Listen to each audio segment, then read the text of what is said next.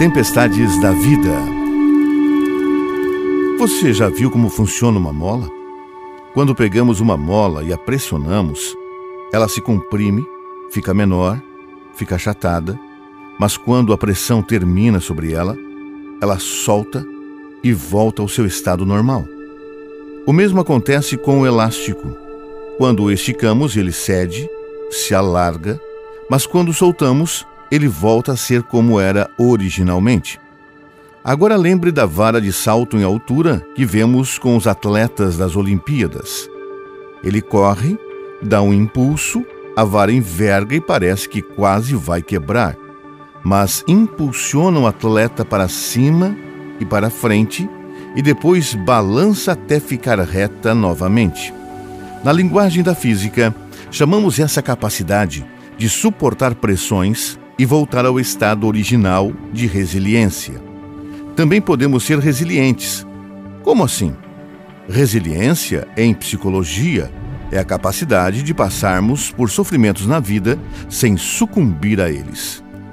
E mais, podemos não somente voltar à nossa normalidade após um evento estressor, mas também crescer, amadurecer e nos transformar em pessoas mais fortes, mais capazes mais empáticas e melhores, mesmo tendo passado por um momento ruim. É verdade que algumas pessoas são naturalmente mais resilientes do que outras. Você já deve ter percebido pessoas próximas a você que parecem ser mais altruístas e perseverantes quando algo negativo acontece. Assim como pessoas que passam por sofrimentos na vida e demoram mais para se recuperar emocionalmente. Pode ser que você não se ache tão resiliente assim. Ou pode ser que você tenha uma coleção de momentos difíceis pelos quais tenha passado e que se sinta mais forte hoje após ter enfrentado essas tempestades. De qualquer forma, todos nós podemos aprender a desenvolver atitudes que colaboram para a manutenção ou para o desenvolvimento da nossa resiliência. E será sobre elas que falaremos durante esses próximos 11 episódios. Lembra de quando Davi se deixou levar pelo corpo bonito de Batseba, avistado em uma laje, e que após se relacionar sexualmente com esta mulher casada, mandou que colocassem Urias, o marido delas, na frente da batalha para ser morto, quando soube que ela havia engravidado, enquanto seu esposo estava na guerra? Pois é, que fracasso espiritual, que fracasso moral. Sua recuperação emocional começou quando reconheceu seu erro quando pediu perdão a Deus, quando se controlou para não repetir o mesmo erro outras vezes. Aprendeu coisas dolorosas, mas verdadeiras sobre si mesmo, de que talvez não fosse tão corajoso assim, ao ser covarde e não enfrentar as consequências de engravidar a mulher de outro homem sem precisar matá-lo. E quando passou por sentimentos naturais de serem sentidos ao entrar em contato com seu próprio erro: medo, culpa tristeza, raiva, arrependimento, decepção. Difícil quando enfrentamos tempestades na vida, mas também podemos conhecer um Davi arrependido, mais empático, mais paciente, com mais domínio próprio, mais compassivo, mais autoconsciente de suas próprias limitações e mais confiante na dependência de Deus. Não é fácil enfrentar tempestades.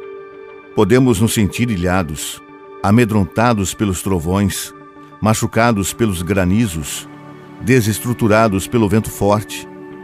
A maneira como enxergamos essa experiência e as atitudes que tomaremos diante dela determinarão de que forma sairemos dela. Acabados? Derrotados? Rebeldes? Ou mais conscientes dos nossos limites, da nossa necessidade de Deus e mais preparados emocionalmente para as batalhas seguintes da vida? Mesmo que esteja enfrentando neste momento alguma tempestade, não desanime. Temos um Deus que nos estende a mão e que nos faz andar pelas águas. Por isso, confie completamente em Deus. Isaías capítulo 40, a partir do versículo 29. Aos cansados, ele dá novas forças e enche de energia os fracos. Até os jovens se cansam e os moços tropeçam e caem mas os que confiam no Senhor recebem sempre novas forças. Voam nas alturas como águias, correm e não perdem as forças, andam e não se cansam. Quando perco o chão, tu me levantas, e quando não consigo encontrar solução, tu estás ali para me estenderes a mão. E quando a dor aperta o meu coração, e fico sem resposta em meio à solidão. Escuto a sua voz me chamando para vencer, para confiar e em sua destra descansar. E com seu poder posso ir além das minhas forças. A minha força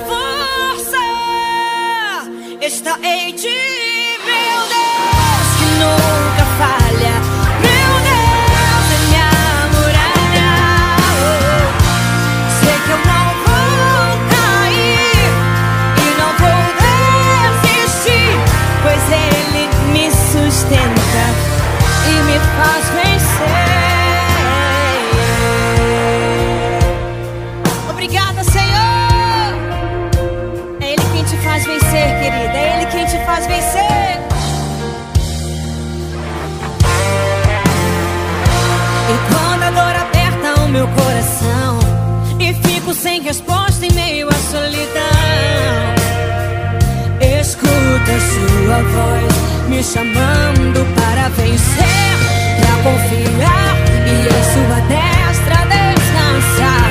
E com seu poder posso ir além das minhas.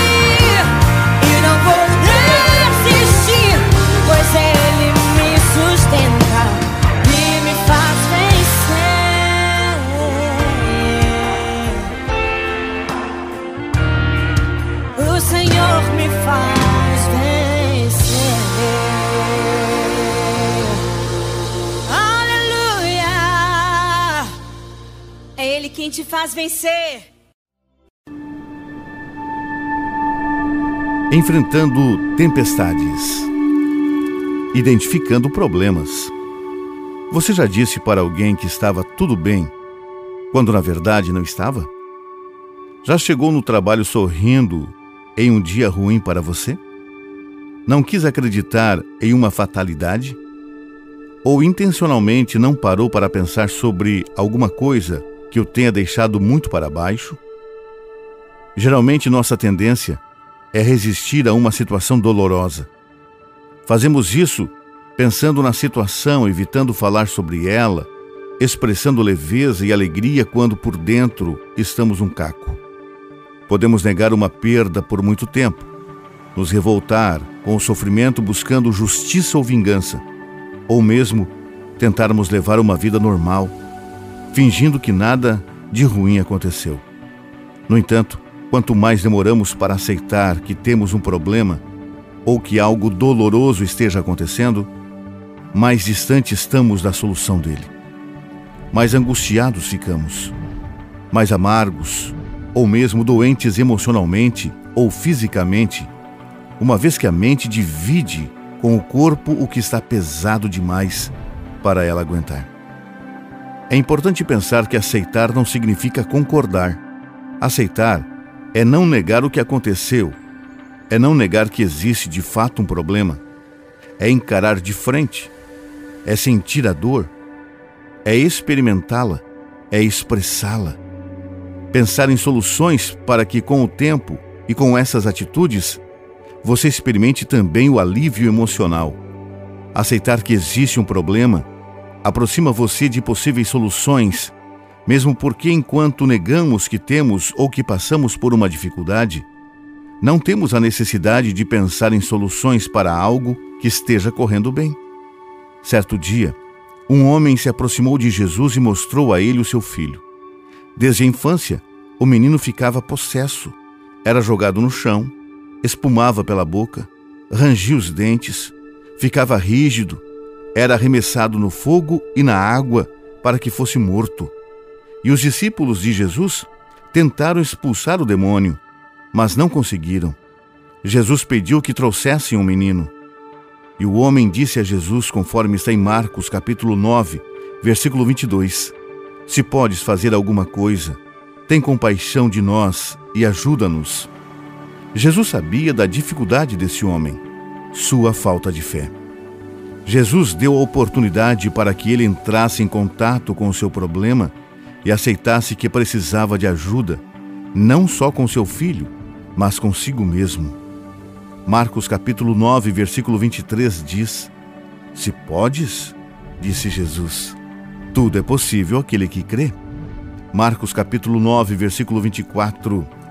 Imediatamente o pai do menino exclamou: Creio, ajuda-me a vencer a minha incredulidade.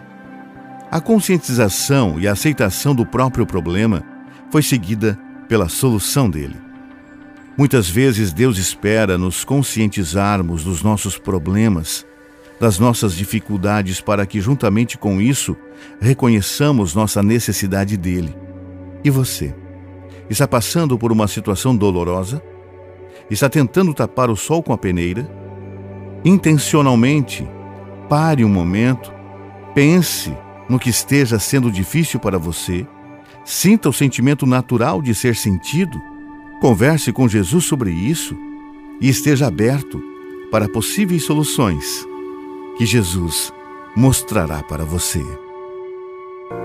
Ele mora acima de tudo, além do universo, mas para te ajudar, sempre está bem perto. Os montes e vales atravessa por ti.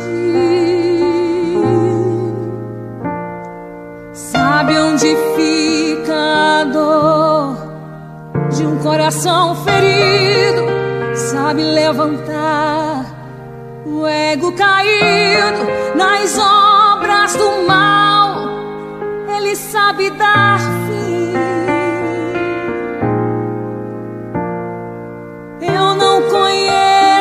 você, nem sei tua história. Se algum problema te assola agora, fale com Jesus, fale com Jesus. Se a escuridão da angústia tomou tua estrada, você faz de tudo vai não ver nada.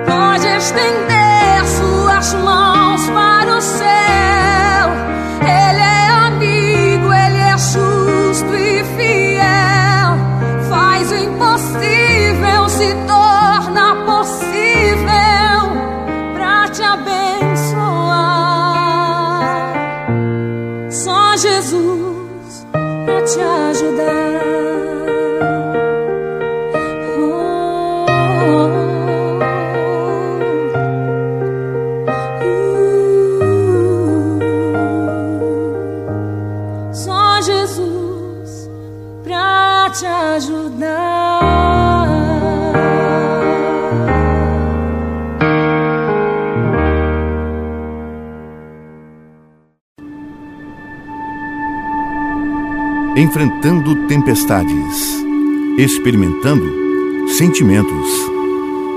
Talvez você já tenha chegado em casa em um dia em que as coisas não iam bem. E logo tenha ligado a TV para ter algum barulho que camuflasse o alvoroço dos seus pensamentos. Talvez a válvula de escape tenha sido a comida. Sentou e comeu mais do que a fome pedia para tentar passar o tempo fazendo outra coisa que não fosse pensar na dor. Ou talvez você teve um dia tão agitado que nem deu tempo de dar atenção àquele problema que incansavelmente te atormenta. Mas finalmente, quando deitou na cama para dormir, ele deu uma parecida. E você já lançou mão do celular para se distrair e só dormiu quando o aparelho caiu no seu rosto, vencido pelo sono. Somos capazes de criar várias maneiras para nos convencermos de que tudo esteja bem ou de que nosso problema não passa de um mal entendido, ou de que somos fortes o suficiente para passarmos por tudo isso sem sentir, sem chorar, sem desabafar. Afinal, sentir muitas vezes é confundido com fraqueza. Já ouviu dizer por aí que quem é forte não chora? Pois é, mas as coisas não são bem assim. Engraçado como a gente não se exige tanto quando a dor é física, não é mesmo?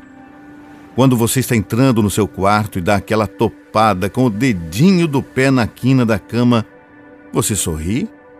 Finge que nada aconteceu?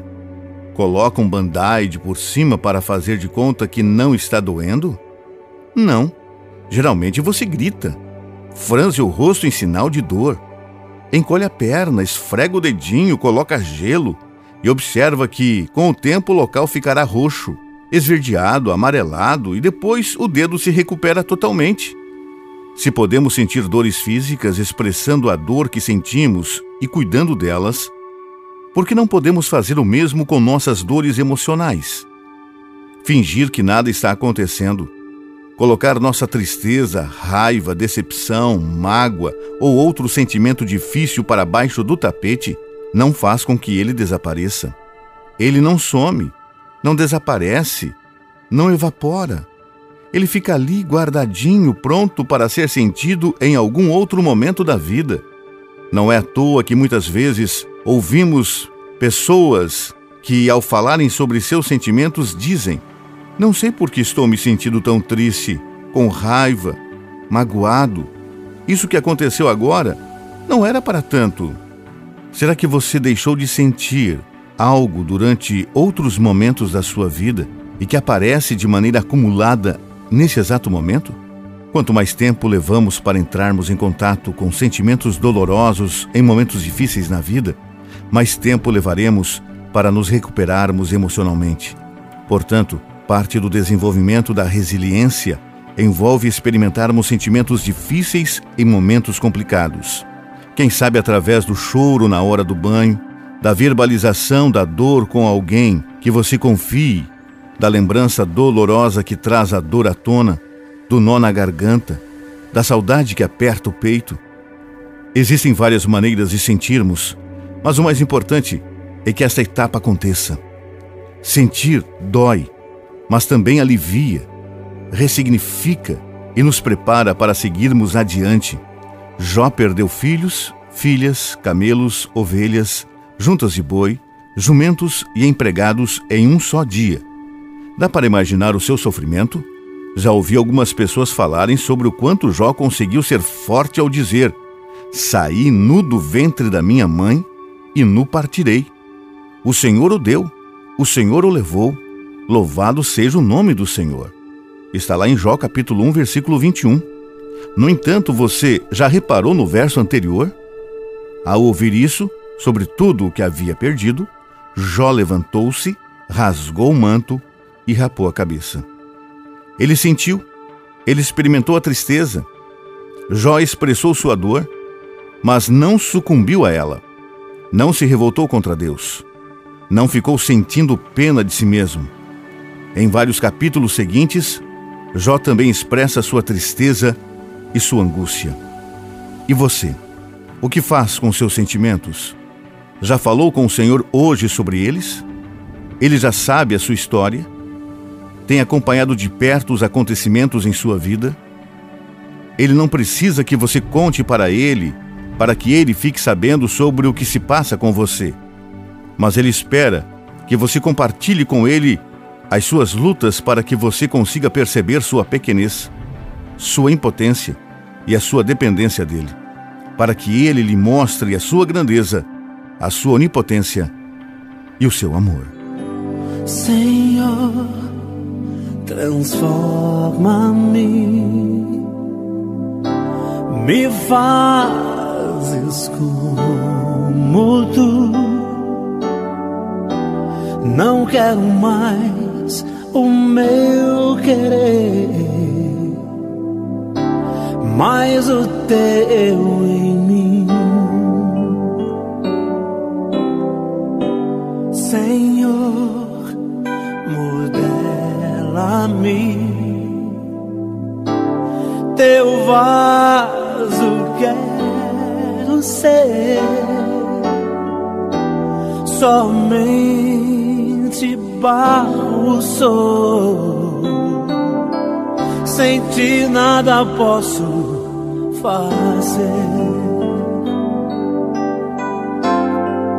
Sou tão pequeno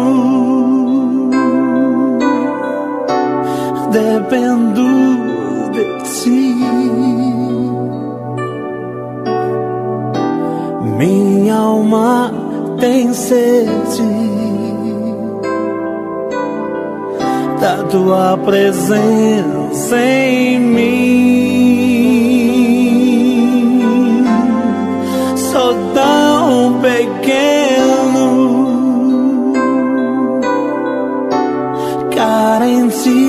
De amor. Toda minha vida consagro a ti, Senhor. Senhor, transforma-me, me faz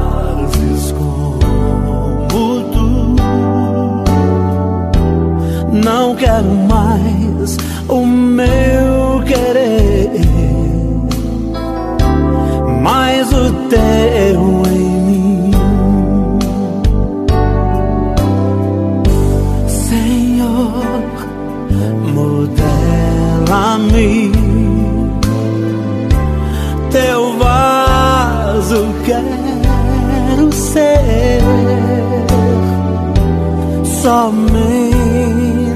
barro sou. Sem ti nada posso fazer. Sou tão pequeno,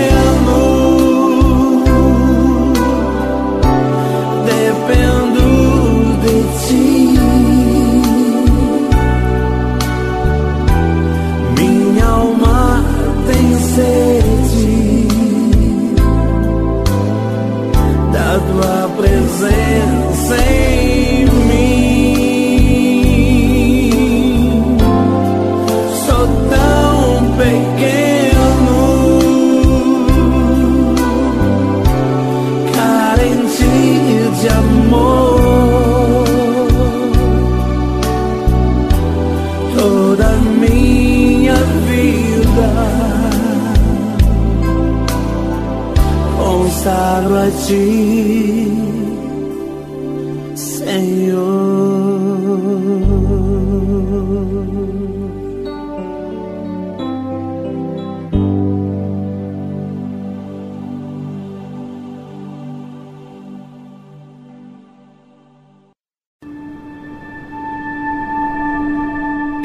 Enfrentando tempestades. Buscando alternativas e soluções. Em momentos difíceis, provavelmente você já deve ter sentido falta de energia e, portanto, vontade de ficar deitado na cama sem muito ânimo para qualquer outra coisa. Ou pode ser que você esteja tão revoltado por alguma injustiça cometida contra você, uma traição, uma demissão injusta que sua tendência seja a de ficar remoendo o acontecido ou o diálogo que pretende ter com aquela pessoa que te feriu e acaba se desconcentrando de outros afazeres do dia. No processo de nossas recuperações emocionais, precisamos alternar os momentos em que nossas emoções vêm à tona com outros momentos em que deixaremos as emoções de lado e intencionalmente faremos algo produtivo ou prazeroso no dia. Pode ser que, ao decidir dar limites às emoções, você ainda vá para outra atividade com algum sentimento desconfortável ou com pensamentos perturbadores. Mas o fato de você ir e tirar o foco da dor por algum momento ajudará você a caminhar com sua vida, por mais que ainda esteja se sentindo machucado. Desfocar da dor pode significar decidir levantar da cama mesmo sem muita vontade e ir fazer uma caminhada no quarteirão. Após chorar por alguns minutos, enxugar as lágrimas e ir mesmo, com algum pesar, lavar uma louça, ler um livro, ligar para uma pessoa querida, voltar ao trabalho, assistir a um vídeo que possa ajudar você. Ou seja, em algum momento temos que escolher fazer algumas coisas para não ficarmos centrados nas emoções que se relacionam com o nosso problema. Além disso, podemos, em algum momento do dia, tirar o foco do que estamos sentindo para pensar um pouquinho a respeito do que podemos fazer por essa dificuldade pela qual estejamos passando. Nem que para isto precisemos da ajuda de alguém próximo a nós que, por estar talvez fora da situação, consiga nos ajudar com pensamentos e alternativas mais objetivas quanto a possíveis soluções para o que estamos passando. Você se lembra da história de Elias? Elias foi escolhido por Deus para dar o recado ao perverso rei Acabe de que não choveria pelos próximos anos, resultado da aberta desobediência do rei a Deus. Acabe ficou tão furioso que o Senhor orientou Elias a sair dali e ir para um lugar distante e esconder-se perto do riacho de Quirite, a leste do Jordão, conforme o primeiro livro de Reis, capítulo 17, versículo 5. Ali, Elias se manteve protegido por Deus. Os corvos lhe traziam pão e carne de manhã e de tarde, e ele bebia água do riacho, conforme primeiro livro de Reis, capítulo 17, versículo 6. Assim que o riacho secou, Deus mandou que Elias fosse até uma cidade chamada Sarepta, onde uma viúva seria sensibilizada por Deus para dar-lhe comida. O filho da viúva morreu e através da súplica de Elias, o menino ressuscitou. Após relatar ao rei Acabe que voltaria a chover, foi rotulado como perturbador de Israel e teve a firmeza de convocar os 450 adoradores de Baal para que ficasse claro para o povo quem era o verdadeiro Deus e quem estaria na verdade, causando toda aquela desgraça. Um contra 450. Mas o um não estava sozinho estava com o Criador do universo e venceu. No entanto, depois de tantas maravilhas vividas ao lado do Senhor, ao ser jurado de morte por Jezabel, a esposa de Acabe, Elias teve medo e fugiu para salvar a vida, conforme o primeiro livro de Reis, capítulo 19, versículo 3. Pediu a Deus para morrer, deprimiu-se, sem energia, sem vontade de viver, mas Deus mandou um anjo até Elias, e esse ordenou que ele levantasse e comesse. Ele comeu, mas deitou-se de novo. O anjo voltou de novo e pediu que ele comesse mais, porque a viagem seria longa. Então se levantou, comeu e bebeu. Fortalecido com aquela comida, viajou 40 dias e 40 noites até chegar a Horebe, o monte de Deus, conforme está em 1 livro de Reis, capítulo 19, versículos 8 e 9. E de lá saiu para cumprir outro chamado de Deus. A força que temos que ter para deixarmos algumas emoções de lado e pensarmos em alternativas ou fazermos algo por nós mesmos é uma soma da força que Deus nos dá com o nosso próprio esforço. O anjo não levantou Elias. Elias precisou decidir levantar-se e comer. Deus nos orienta, nos capacita, nos dá condições para continuarmos caminhando, mas algo precisa acontecer também da nossa parte. O que você precisa fazer hoje por sua vida? Tome sua decisão e Deus o fortalecerá.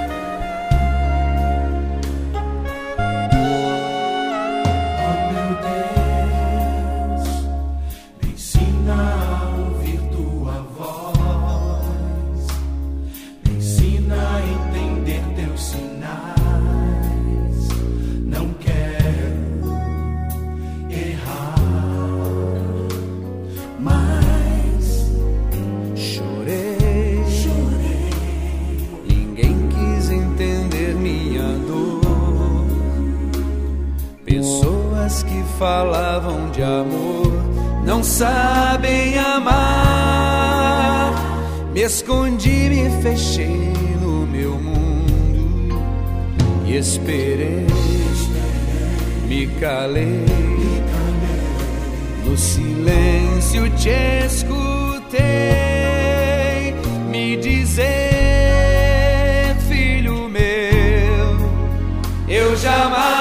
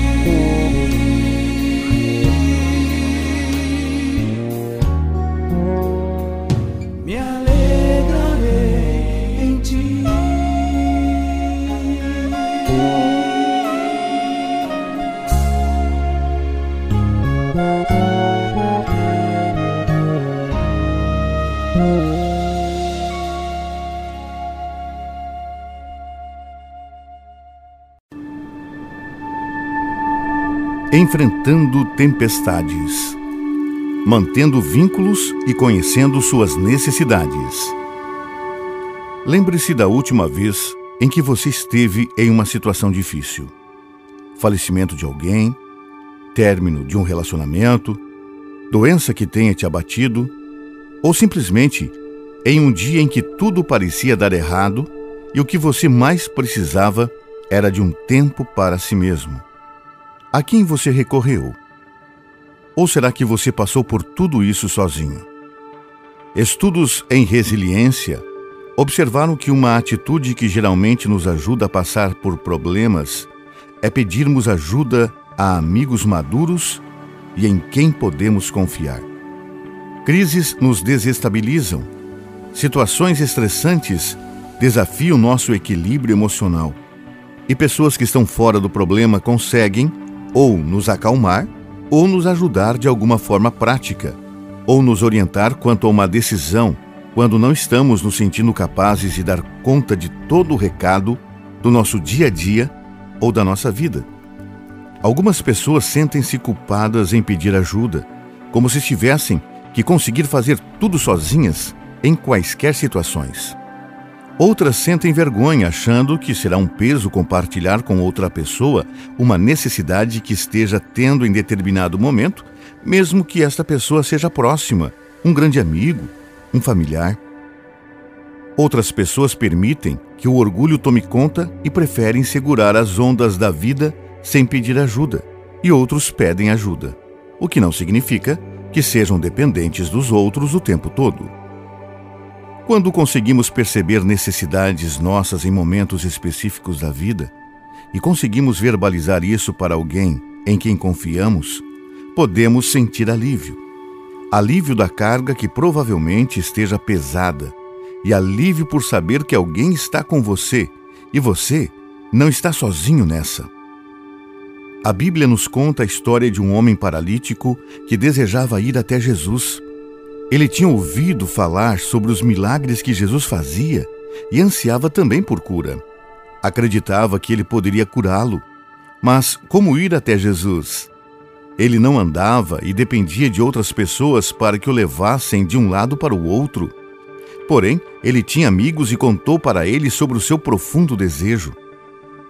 Seus quatro amigos não somente o levaram até a casa onde Jesus estava, como também chegando lá e vendo que não tinham como entrar nela por causa da quantidade de gente que havia chegado primeiro, subiram no telhado, fizeram um buraco no teto em cima do cômodo onde Jesus estava e desceram o amigo deitado em um manto através de cordas. Jesus curou e aquele que era conhecido em sua cidade como paralítico saiu daquela casa andando como qualquer outra pessoa. E se ele tivesse ficado com vergonha de pedir ajuda? E se ele se sentisse orgulhoso? E caso se sentisse culpado em fazer seus amigos perderem tempo com ele? Algo que costuma nos ajudar quando sentimos alguns desses sentimentos e necessitamos da ajuda de alguém? É pensar no que faríamos por alguém que amássemos. Se fosse um amigo seu pedindo ajuda, você diria não? Se fosse um familiar precisando de você, você reclamaria de ajudá-lo? Ou ajudaria de coração? Por isso, aceite ajuda. Mais que isso, peça quando necessário. Precisamos ser e ter redes de apoio. Nossa vida será mais leve. Além dos amigos de carne e osso, considere estreitar o seu relacionamento com Jesus. Ele é capaz de oferecer a você o que, humanamente falando, nossos queridos amigos não podem conseguir em determinados momentos. Ele sabe o que vai dentro de nós mais do que nós mesmos e sabe do que verdadeiramente necessitamos. Aproxime-se de Jesus. Conte sobre você. Apresente o que sente Reconheça-o como seu ajudador, conselheiro, salvador e amigo e espere.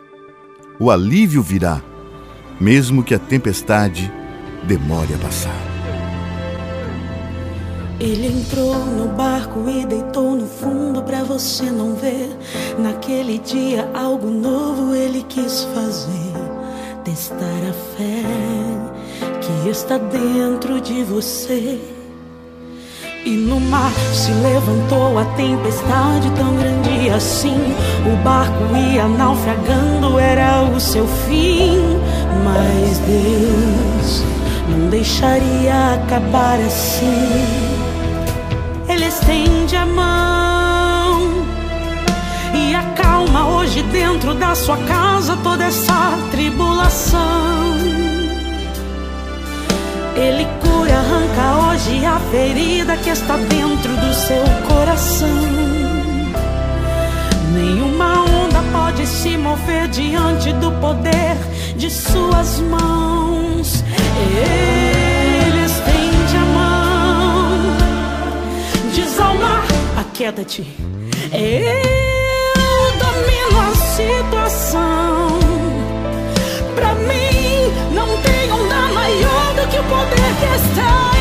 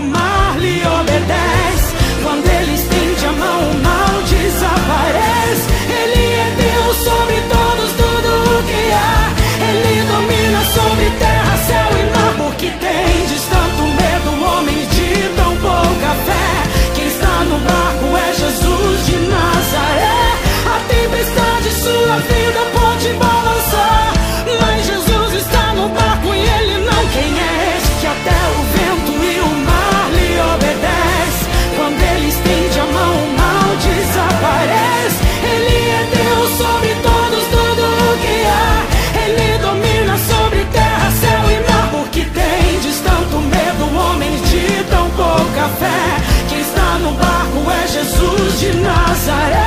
A tempestade, sua vida pode balançar. Mas Jesus está no barco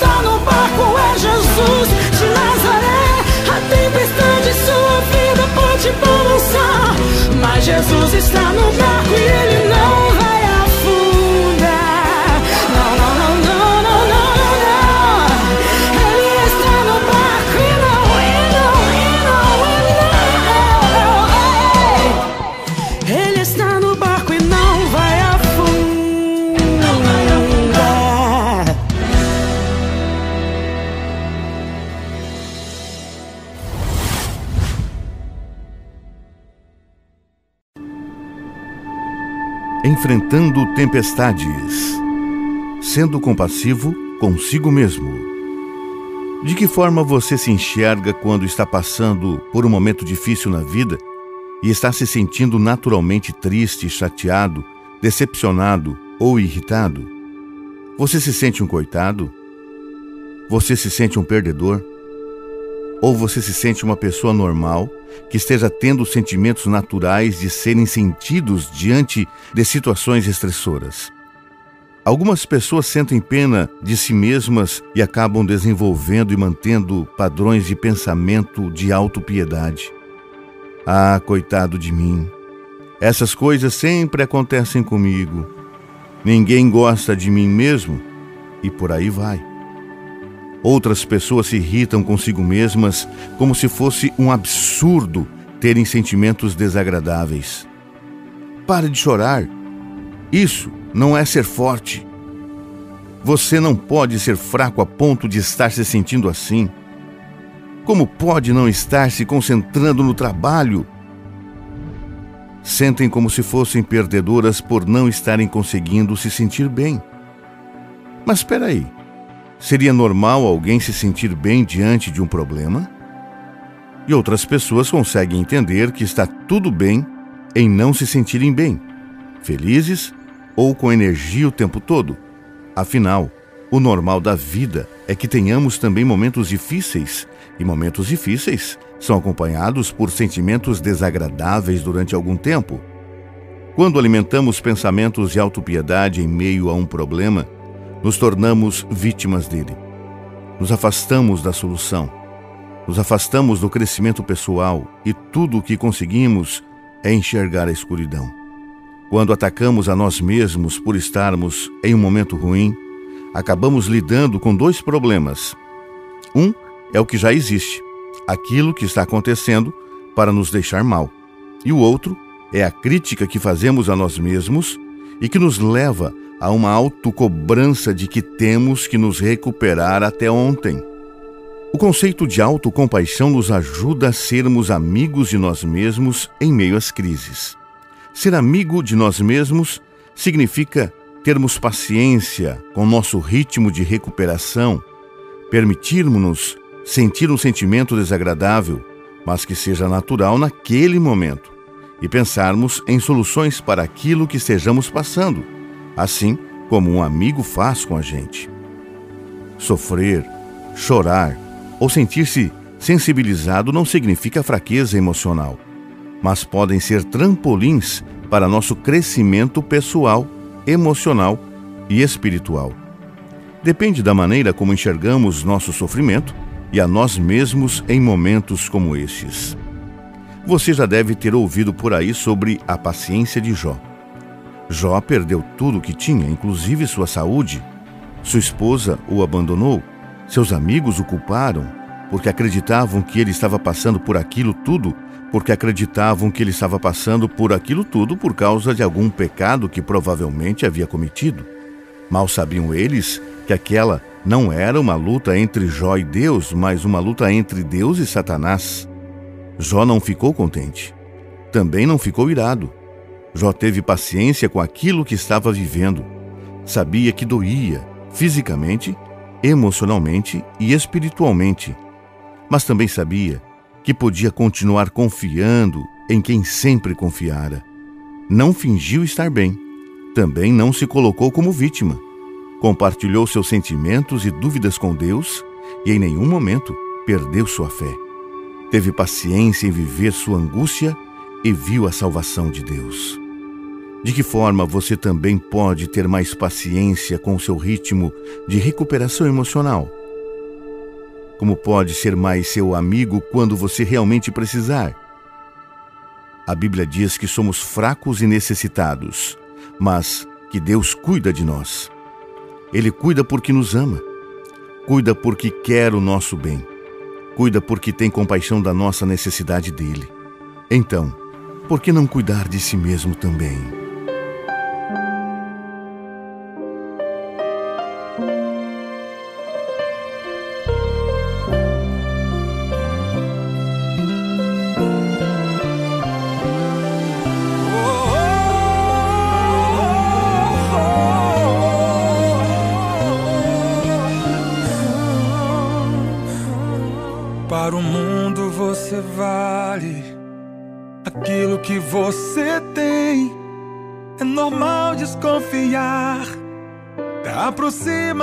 De alguém. A gente não quer ser ferido, mas às vezes tem que arriscar. Todo ser carente necessita se relacionar entre a alma e o espírito Deixa agora penetrar a verdade que não deixa o mundo te enganar. É a voz de um amigo que também já foi ferido. Só Jesus tem o discernimento para quem não quer errar. Só Ele sabe muito bem quem quer se aproximar buscando a bênção, mas não quer primeiro se relacionar. Por isso assim ele te fez, como um frasco pequeno a se quebrar, para que nas mãos do Pai primeiro você possa se lançar. Se você quebrar, ele junta os pedaços do seu coração. Cicatriza a ferida com as próprias mãos. Te ama tanto mesmo que pro mundo tenha sido só uma opção. Chega de errar, deixa ele ocupar o primeiro Ser feliz não é um risco, pode acreditar. Desde quando seu melhor amigo for aquele que morreu em seu lugar.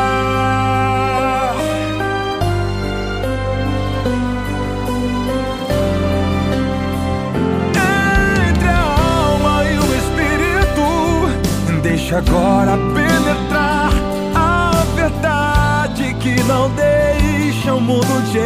enganar. É a voz de um amigo que também já foi ferido. Só Jesus tem o discernimento pra quem não quer errar. Só Ele sabe muito bem quem quer se aproximar buscando a bênção, mas não quer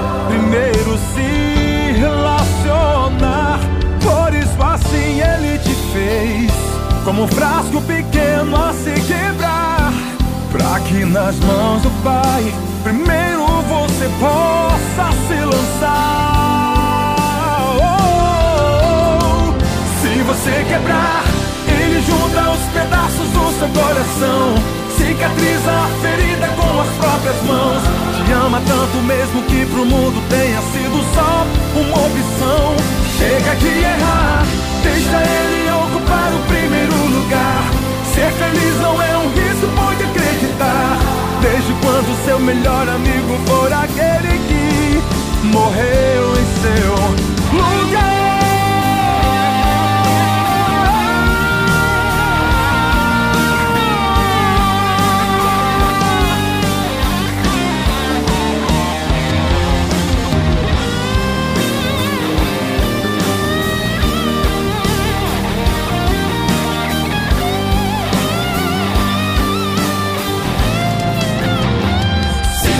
Ele junta os pedaços do seu coração Cicatriza a ferida com as próprias mãos. Te ama tanto mesmo que pro mundo tenha sido só uma opção.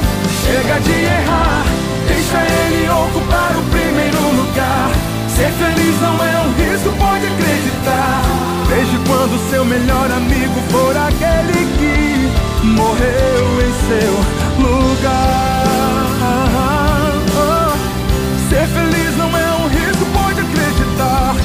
Desde quando seu melhor amigo for aquele que morreu em seu lugar.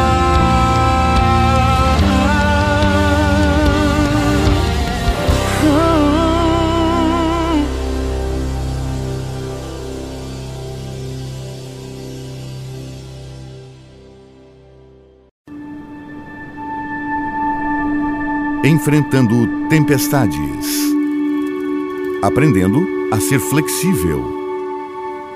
Todos nós temos manias, ou seja, maneiras de funcionar que são tão frequentes que passam a ser como regras para vivermos o nosso dia a dia. Mania de deixar a casa totalmente organizada, mania de viver com alguma coisa ligada, seja música, rádio, TV, mania de fazer brincadeiras nas conversas interpessoais, mania de resolver problemas sozinho, mania de só sair para fazer algo se alguém estiver junto, mania de achar que é forte quem não chora e por aí vai. Não há problema em termos nossos costumes e nossas preferências.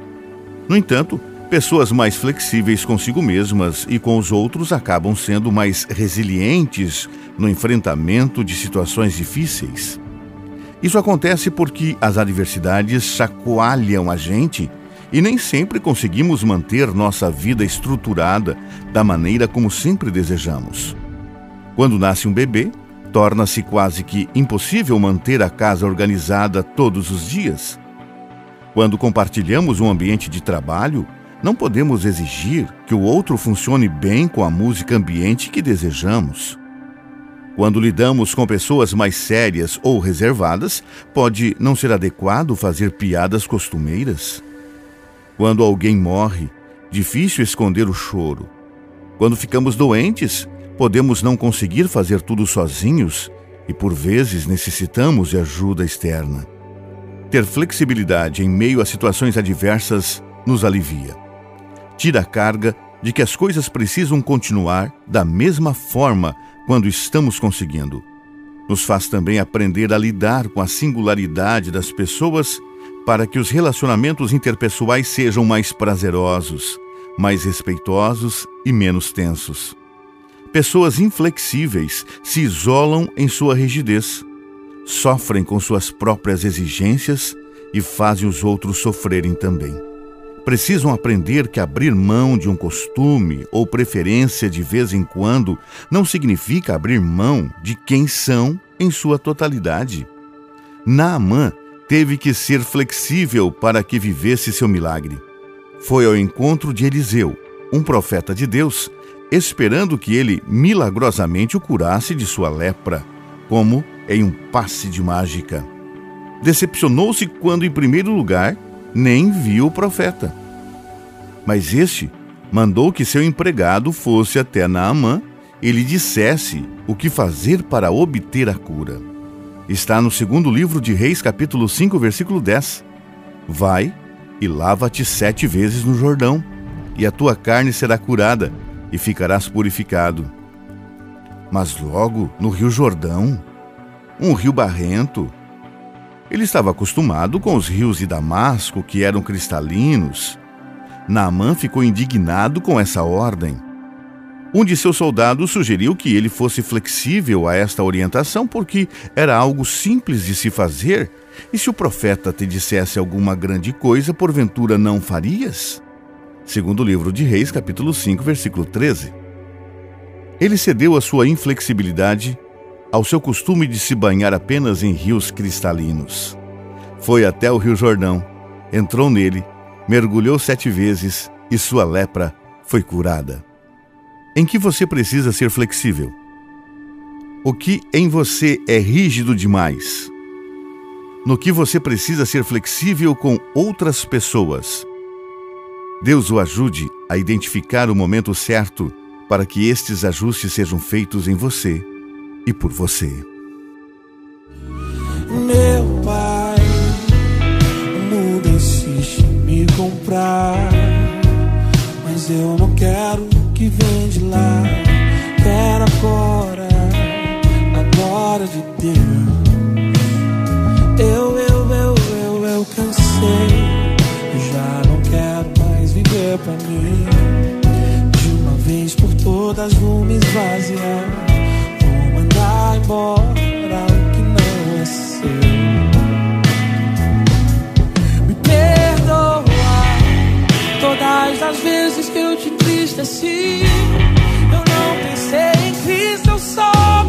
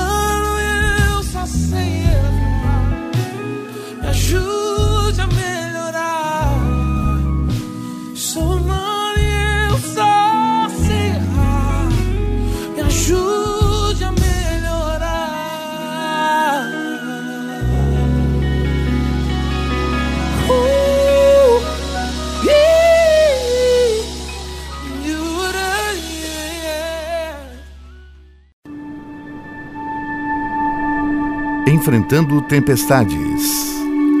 Lembrando-se de sua própria história. Já aconteceu com você de passar por um momento difícil em sua vida e sentir como se só você tivesse passado por aquilo e mais ninguém? De fato, por mais que várias pessoas passem por situações semelhantes na vida, cada uma vive, sente e enxerga tal experiência de forma diferente. Por exemplo, todas as pessoas perdem alguém na vida, mas umas se deprimem, outras fingem que nada aconteceu, outras sofrem o luto, mas se recuperam relativamente rápido. Além de frequentemente acharmos que somos os únicos a passar por determinados sofrimentos na vida, também é comum nos esquecermos de momentos semelhantemente difíceis que experimentamos no passado e que, apesar de terem trazido sofrimento, também nos fizeram crescer ou, ao menos, não sucumbimos a eles. Portanto, duas atitudes muito importantes no processo de desenvolvermos resiliência em momentos difíceis pelos quais passamos são relembrar o momento de resiliência em nossa própria história pessoal e lembrar de alguém que tenha passado por algo muito semelhante ao que estejamos passando e que tenha sido resiliente. Quando nos lembramos de algum outro período em nossa vida que tenha sido muito difícil, mas que passou, também nos lembramos de que este passará, de que se tivermos ferramentas emocionais para lidarmos com aquele, provavelmente também teremos alguma para lidar com este. Podemos também nos lembrar de quem nos ajudou no passado e que tenha sido importante para nós, e podemos novamente pedir essa ajuda se for possível e conveniente. Nossa própria história pode servir de incentivo para ultrapassarmos o momento de dificuldade atual. Paulo sabia bem disso. Ele sofreu naufrágio, açoites, prisões, sentiu frio, fome, sede, e cada uma dessas experiências serviram de fortalecimento para que conseguisse passar por uma próxima. Em Filipenses capítulo 4, versículos 12 e 13, Paulo disse: Sei bem o que é passar necessidade e sei o que é andar com fartura. Aprendi o mistério de viver feliz em todo lugar e em qualquer situação, esteja bem alimentado ou mesmo com fome, possuindo fartura ou passando privações. Tudo posso naquele que me fortalece. Lembrar de alguém que tenha passado por uma tempestade parecida com a nossa atual nos ajuda a termos referências que podem ser inspiradoras para nós. Paulo escreveu em Hebreus capítulo 11 o que chamamos de Galeria dos Heróis da Fé. Ali ele se lembrou de que pela fé Abel ofereceu o sacrifício que Deus havia pedido. Pela fé, Enoque foi arrebatado. Pela fé, Noé construiu a arca. Pela fé, Abraão seguiu viagem sem saber para onde iria. Pela fé, Abraão e Sara tiveram um filho e depois o ofereceu em sacrifício. Pela fé, os pais de Moisés o esconderam e não temeram o decreto do rei, porque sabiam que não era uma criança comum. Pela fé, Paulo creu que ele também poderia ser assistido por Deus, assim como outros foram. Que história da sua vida pessoal pode te dar calma nesse momento? o que Deus já fez por você que, por causa da fidelidade dele, continuará a fazer? Qual testemunho de quem pode ajudá-lo a passar pela tempestade que esteja acontecendo em sua vida agora? Por mais que você não tenha referência, a Bíblia nos deixa histórias que nos evidenciam um Deus que não nos abandona. Lembre-se disso e experimente confiar. Sei que a vida não é fácil. É difícil dia a dia. Muitas pedras e espinhos espalhados no caminho são intensas agonias. Mas eu sei que desse jeito é a vida de quem sonha. Tem os altos e os baixos, tem as vaias e os aplausos. Você perde, você ganha. Escuta essa verdade aí, ó. Só se vale o que se tem. Nesse mundo de aparências. Se você tiver sucesso, tem amigos ao seu lado, tem o um nome em evidência. Mas se algo der errado, que é coisa que acontece os amigos vão embora e quem mais te admirava hoje já nem te conhece. Declare assim, ó: Eu vou vencer. Essa porta um dia vai ter que se abrir. Eu vou vencer. Qualquer hora essa muralha vai cair. Eu vou vencer. Nem que o mundo se levante, eu vou lutar. Até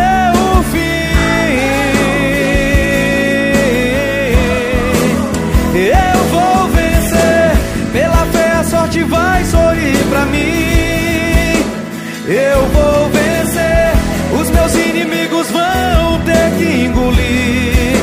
Eu vou vencer, Deus não fez a minha vida pra perder. Em o nome de Jesus eu vou vencer. Só se vale o que se tem. nesse mundo de aparências. Se você tiver sucesso, chove de amigo na sua casa. Ha, tem o um nome em evidência. Mas se algo der errado, que é coisa que acontece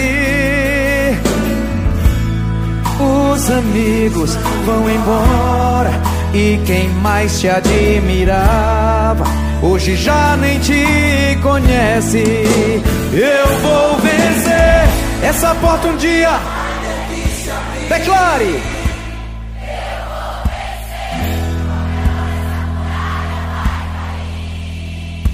Eu vou vencer, nem que o mundo se levante, eu vou lutar até o fim.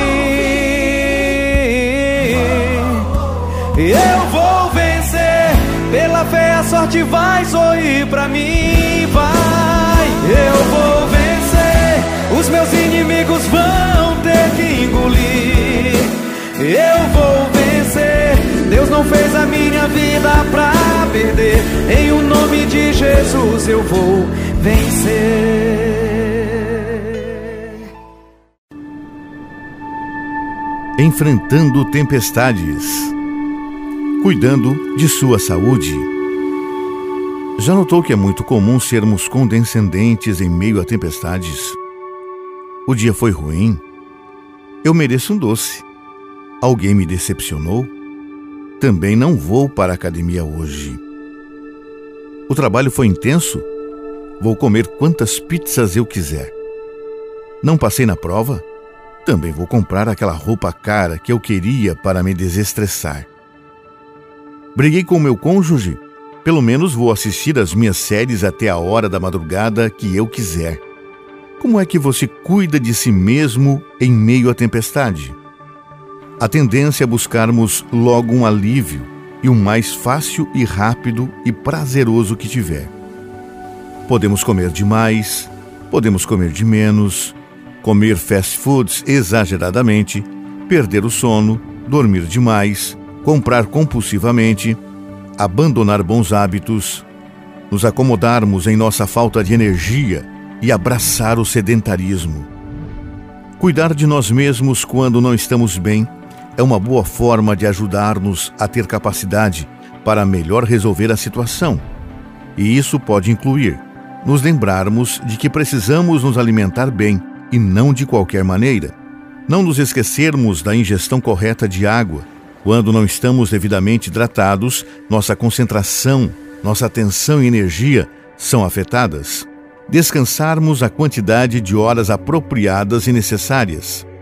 Fazermos um exercício físico que nos ajuda na diminuição do cortisol, que é o hormônio do estresse, e aumento da produção de serotonina e dopamina, que regulam o nosso humor e, consequentemente, colaboram para a resolução de problemas, concentração e atenção.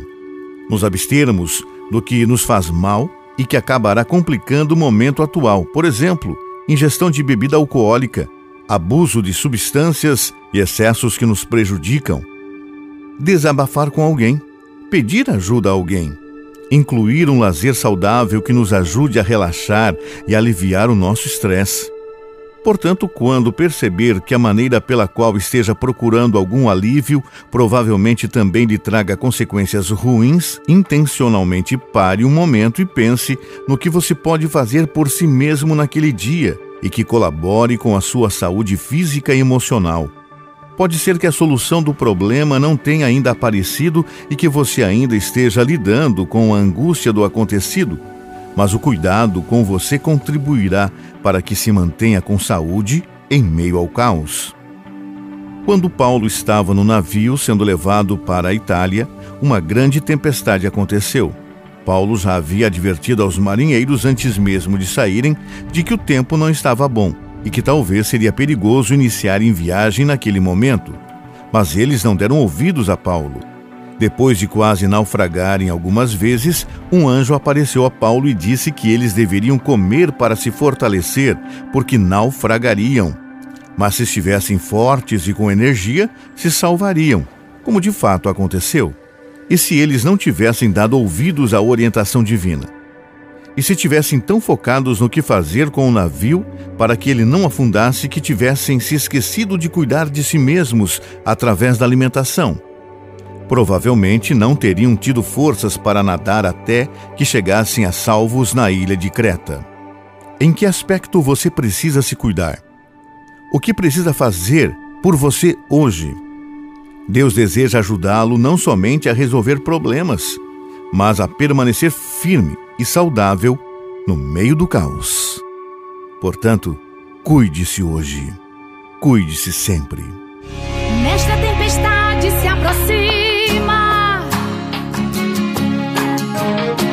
As ondas estão ficando violentas. O mar está ficando sem controle. Desse jeito o barco se arrebenta.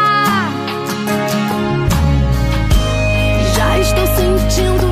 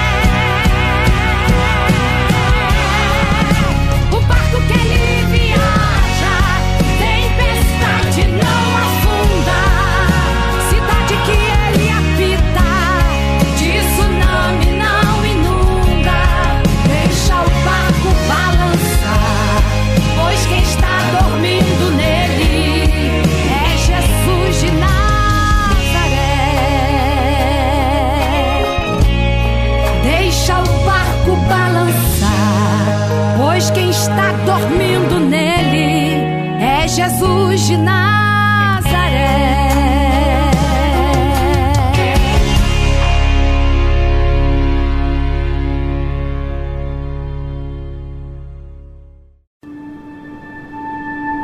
Enfrentando tempestades. Perdoando a si mesmo, ao outro e à vida. Tenho quase certeza de que posso dizer que em toda a dificuldade que passamos, geralmente precisamos perdoar alguém, ou a nós mesmos ou a outras pessoas. Quando passamos por problemas, inevitavelmente nos fazemos esta pergunta: por quê? A resposta que se segue muito provavelmente determinará não somente a maneira de enxergarmos a situação, mas também onde estamos colocando a culpa de tudo isto estar acontecendo. Algumas pessoas tendem mais frequentemente a se culpar por aquilo que vivem. Morreu alguém? Se culpam por não ter feito mais por aquela pessoa. Houve um término de relacionamento? Se culpam como se tivessem sido os únicos responsáveis pelos desentendimentos, por mais que esta não tenha sido a realidade. Perdem uma oportunidade de emprego? Se culpam por não serem boas o suficiente. Ficam doentes? Se culpam por não terem cuidado mais da saúde. Pessoas assim geralmente carregam um fardo muito grande porque podem atribuir a si mesmas uma falsa culpa, inexistente ou maior do que de fato é. Precisam aprender a ser compassivas consigo mesmas. Auto-perdão envolve reconhecer um possível erro, sentir arrependimento por ele, reparar erros que sejam possíveis de serem reparados, lamentar por aqueles que não podem ser mais reparados, decidir não repetir a mesma conduta, escolher conscientemente não mais alimentar pensamentos autocríticos ou autojulgadores e lembrar-se de que, assim como outras pessoas, você também merece perdão. Enquanto isso, outras pessoas podem ter a tendência de frequentemente alimentar ressentimentos ao atribuírem a culpa pelo seu sofrimento a outras pessoas. No entanto, por mais que verdadeiramente alguém tenha feito algo contra você, a responsabilidade pela manutenção do sofrimento em você é sua. Digo manutenção porque normalmente, junto com o ressentimento, vem o senso de justiça própria, de vingança ou do não perdão, o que faz com que a pessoa intencionalmente decida não deixar as lembranças e a raiva irem embora. Nesse caso, é muito importante definirmos perdão. Perdão não é esquecer, não é ter que se reconciliar com alguém que te feriu, não é dizer que o que aconteceu não teve problema e não é você nunca mais poder se sentir triste pelo ocorrido. Perdoar é uma escolha, é a decisão de parar de controlar a pessoa que te fez sofrer através de chantagens, de justiça, de vingança é um processo interno e pessoal que acontece independentemente de pedido de perdão externo, porque tem a ver mais com a minha decisão em não mais ficar desejando o mal, planejando dar o troco ou resmungando internamente ou externamente sobre o quanto tal pessoa te fez mal. E também possibilita-nos colocar limites para a forma que desejo a partir de agora lidar com tal pessoa. Decidir perdoar envolve liberdade, não somente e necessariamente para a outra pessoa que pode até mesmo já estar vivendo a vida dela sem pensar em você, mas para si mesmo. Liberdade de não mais ter que pensar no sofrimento causado para fazer questão da pessoa perceber que você nunca vai se esquecer do que foi feito. Liberdade de viver sua vida mesmo que o outro não mude liberdade de se sentir bem mesmo sem um pedido de perdão, liberdade de não depender do arrependimento ou da mudança de comportamento do outro para ser feliz, e liberdade também de escolher voltar e se reconciliar. Se o sofrimento que você vive hoje foi em parte ou mesmo em grande parte causado por alguém, considere o perdão. Seu processo de recuperação emocional dependerá também da sua capacidade de perdoar. Você conhece a história de José? José era odiado por seus irmãos por ser o preferido do seu pai. Foi vendido como escravo, sofreu acusações injustas, foi preso e abandonado, mas não por Deus. Por causa de sua fidelidade, Deus o abençoou e ele se tornou governador do Egito. Em sua posição de autoridade, poderia ter permitido que o orgulho predominasse a ponto de não perdoar seus irmãos que agora dependiam dele para obter comida em meio à miséria do Egito. Mas escolheu perdoá-los. Não dependia mais deles para obter sucesso, para ser reconhecido, para ser alguém. Mas certamente dependia do perdão para se sentir aliviado emocionalmente, limpo do rancor e livre da justiça humana. E você? Precisa perdoar alguém? Precisa se perdoar? Quem sabe você precise até mesmo abrir seu coração a Deus e falar sobre o quanto se ressente por não entender o motivo de Ele ter permitido que esse sofrimento acontecesse a você. Abra seu coração a Deus. Fale sobre seus sentimentos. Deus já te fez esse convite de ir até Ele para arrazoar com Ele. Vá do jeito que está e ouça o que ele tem a lhe falar. Ele mora acima de tudo, além do universo, mas para te ajudar, sempre está bem perto, nos montes e vales, atravessa por ti. Sabe onde fica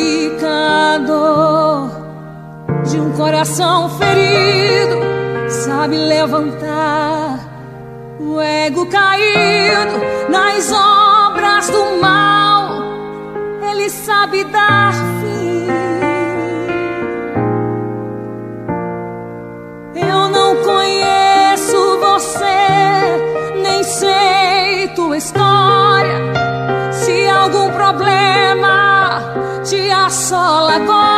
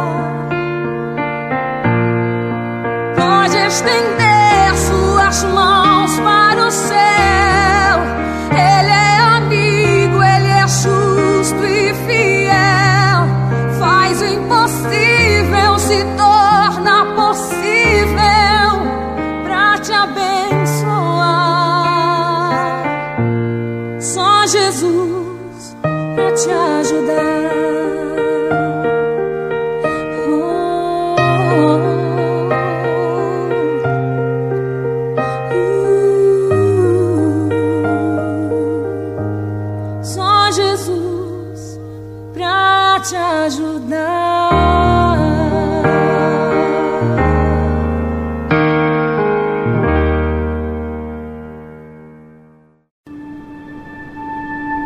Enfrentando tempestades. Tendo um propósito de vida. Para que você vive? Vive porque tem que viver? Vive para sofrer? Vive para ser feliz? Vive para cuidar dos filhos? Vive para trabalhar e ser bem-sucedido profissionalmente? Vive para acumular riquezas? Na verdade, se a gente for parar para pensar bem sobre o nosso propósito de vida, nem sempre conseguimos torná-lo tão claro assim. Para o que você está vivendo? Quando passamos por momentos difíceis na nossa caminhada, ter um propósito de vida nos ajuda a enxergar algo além do que perdemos. Podemos sofrer muito com o ocorrido, mas quando pensamos a respeito do futuro, vemos esperança. Você já deve ter ouvido falar de mães que perderam seus filhos e transformaram uma dor em empatia, e construíram um propósito de vida de ajudar outras mães que também passaram pelo mesmo. Ou pessoas que lutam com uma doença crônica, mas que desenvolvem um propósito de compartilhar suas experiências com pessoas fragilizadas pela mesma doença, criando assim um círculo de apoio mútuo fortalecedor. Pode acontecer de irmos vivendo a vida sem grandes propósitos definidos e eles surgirem em meio ao caos. Mas também podemos, mesmo fora de problemas, intencionalmente pensar sobre para que vivemos. Que objetivo maior você pode ter na vida além de trabalhar para pagar seus gastos, ter comida, pagar o aluguel ou a parcela da casa? Que mais além de estudar para obter boas notas, cuidar do seu pet, comprar brinquedos para os filhos ou viajar? O que de relevante Deus quer que você faça? Relevância não tem a ver com fama, mas com um sentimento de satisfação por ser útil em alguma causa, mesmo sem que ninguém saiba. Ao longo desses últimos dias, citamos alguns personagens bíblicos que possuíam atitudes que nós também podemos desenvolver para nos tornarmos mais resilientes. Mas hoje gostaria de mencionar o melhor deles: Jesus. Ele sabia o que enfrentaria em sua vida aqui. Sabia o que envolveria nos dar a salvação. Sabia que Satanás tentaria de tudo para que seu objetivo final não fosse alcançado. Sabia que precisaria de força vinda diretamente do Pai para iniciar o seu ministério e que seria ininterruptamente perseguido, se não por homens, por hostes satânicas. Por isso, passou 40 dias em jejum, sem comer e sem beber, para que pudesse ter clareza mental para cumprir com o seu único propósito de vida enquanto esteve aqui: fazer a vontade daquele que me enviou e concluir a sua obra. Está no Evangelho de João, capítulo 4, versículo 34. E qual era a sua obra? Era a de nos salvar. Jesus estava com fome, mas suportou a fome mesmo podendo transformar as pedras em pão. Ele tinha um propósito e permaneceu firme em seu objetivo, ele poderia ter valorizado mais o poder e a glória que lhe fora oferecida se prostrado adorasse a Satanás, mas sabia que aquela não era a hora de ter glória e honra e que isto ele voltaria a obter assim que cumprisse com o seu objetivo e voltasse para o céu. Afinal, ele tinha um propósito e ficou firme nele. Ele também poderia ter se jogado do alto do templo e dado ordens aos seus anjos para que o protegessem, mas ele não precisava provar para ninguém quem ele era, porque a única provação que ele precisava era a do Pai quanto ao cumprimento do objetivo traçado para nossa salvação. Jesus tinha um propósito, tinha um foco, sabia onde queria chegar. Por isso suportou, por isso morreu, por isso ressuscitou por isso enviou o Espírito Santo para nos convencer de nossos pecados e da nossa necessidade dele. Qual é o seu foco? Qual é o seu objetivo de vida? Que propósitos você tem para a sua vida? Para que você vive? Se você não sabe, Deus sabe.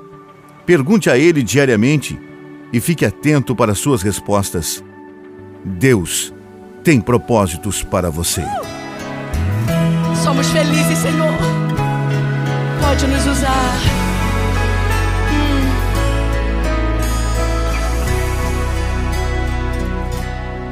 Eu te conheço, ó meu filho, eu te escolhi, precioso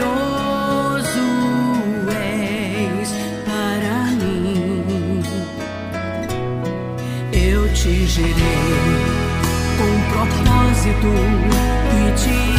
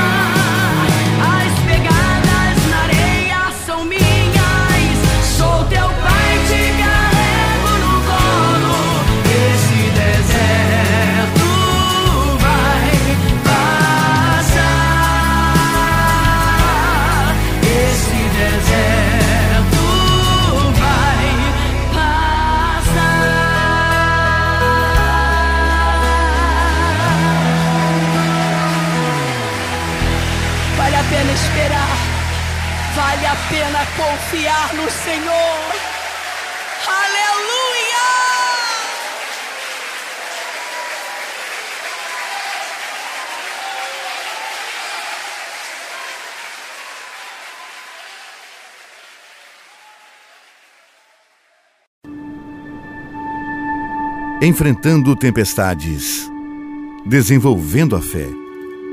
Difícil ter fé em momentos complicados, não é mesmo? A fé acaba sendo um resultado da nossa convivência diária com Deus, nos dias de sol, nos dias de flores, de frutos, e não só nos invernos, nos desertos ou nas tempestades da vida. Podemos aprender diariamente sobre quem Ele é, através das histórias da Bíblia e através da forma como Ele se mostra em nossa vida, a fim de nos lembrarmos de quem Ele continua sendo quando as coisas não vão bem. Podemos intencionalmente inculcar as promessas bíblicas que nos deixou para que elas surjam em nossa mente quando enfrentarmos uma tempestade. Interessante notar que pesquisas científicas que avaliaram quais seriam as atitudes comuns entre pessoas consideradas resilientes listaram a fé como sendo uma delas. Pessoas que conseguem passar por dificuldades na vida sem sucumbir a elas costumam ter fé. Fé é acreditar em algo superior a você. Acreditar que alguém tem um controle que você não pode ter. Acreditar que alguém cuida de você mesmo quando externamente as coisas parecem ir de mal a pior. Não é à toa que Paulo diz que fé é a certeza daquilo que esperamos e a prova das coisas que não vemos. Está em Hebreus capítulo 11, versículo 1. Quando não conseguir enxergar, a fé entra em cena. Nem sempre tão naturalmente quanto desejaríamos. Muitas vezes com esforço, com intencionalidade. Pode ser que você tenha que se esforçar para se lembrar no que crê em momentos de crise. Pode ser que a fé venha com choro e com angústia no peito. Fé não significa não sofrer. Não significa não se entristecer. Fé não significa ficar feliz no sofrimento. No mundo passaremos por aflições, mas podemos aprender com ela a não nos desesperar. Quem sabe você já passou por muitos momentos dolorosos na vida. É uma doença do cônjuge, doença do filho, doença de um pai, de uma mãe. Os minutos que se passam no banco do corredor de um hospital aguardando uma notícia. Com certeza o seu corpo todo tremia incontrolavelmente. Com certeza sua mente tentava entender aquilo tudo, ao mesmo tempo em que pensava em todas as consequências possíveis de se perder aquele ente querido, mas você ao mesmo tempo estava lutando para lembrar das promessas bíblicas, pois você viu que precisava delas. Hoje é fácil ter a Bíblia ao nosso alcance através de aplicativos no celular.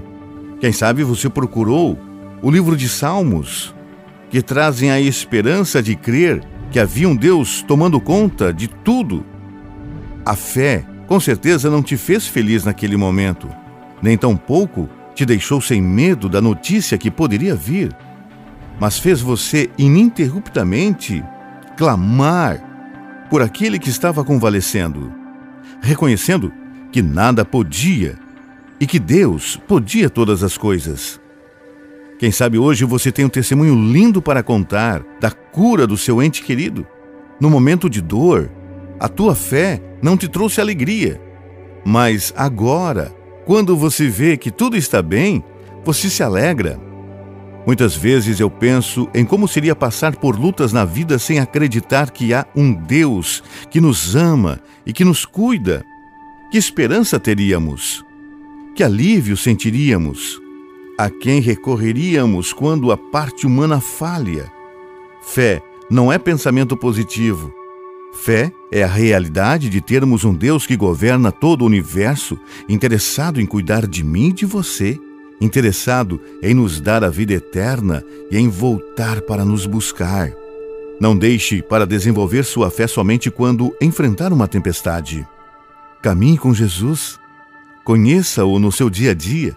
Converse com ele em pensamento. Examine sua palavra para também ouvi-lo.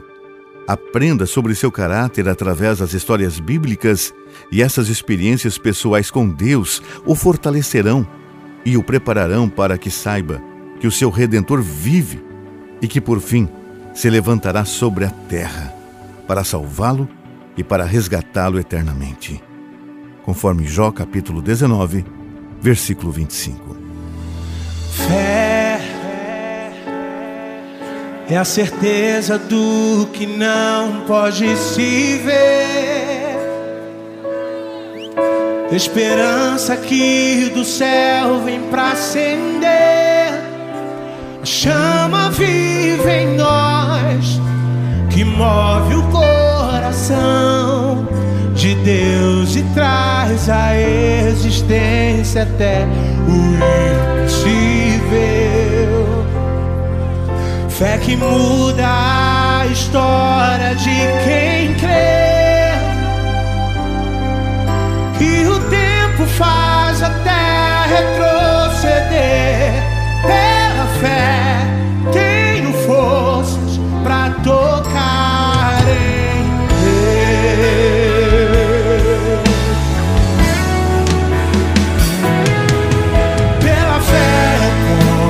Posso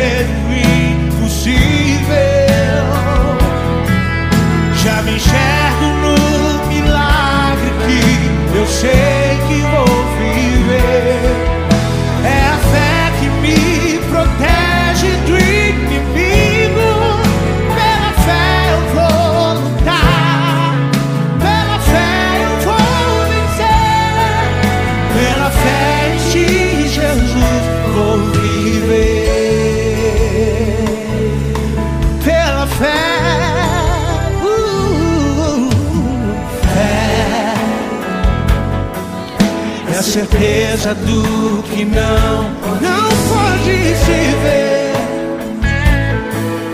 Esperança que do céu vem acender. Chama vive em nós que move o coração de Deus e traz a existência até o impossível. Que muda a história de